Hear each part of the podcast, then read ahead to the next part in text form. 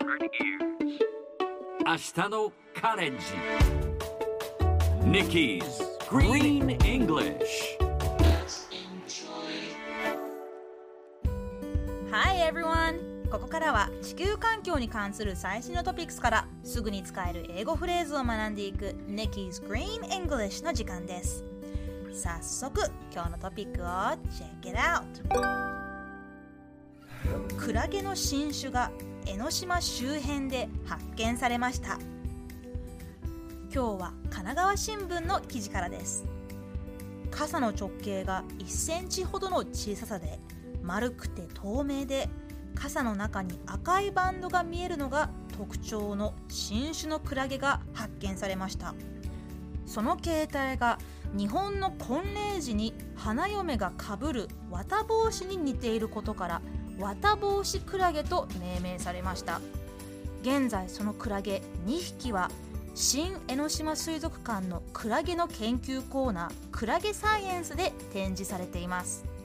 新江ノ島水族館はクラゲの飼育研究をはじめ多彩な展示で知られていますが新種の発見は初めてだそうです。さて今日のこの話題を英語で言うとこんな感じ。A new species of jellyfish has been discovered around Enoshima 今日ピックアップするのは species スペルは S-P-E-C-I-E-S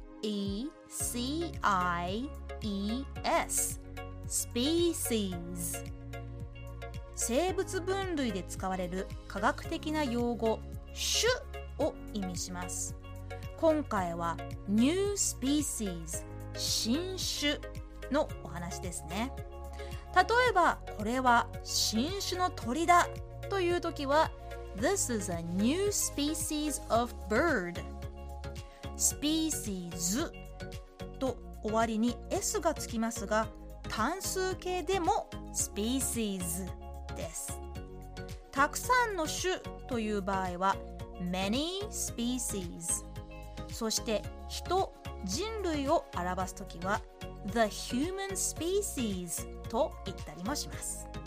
それではみんなで言ってみましょう。Repeat after Nikki. Species. Species. Great job! 最後にもう一度ニュースをゆっくり読んでみます。クラゲの新種が江ノ島周辺で発見されました。A new species of jellyfish has been discovered around 江ノ島聞き取れましたか？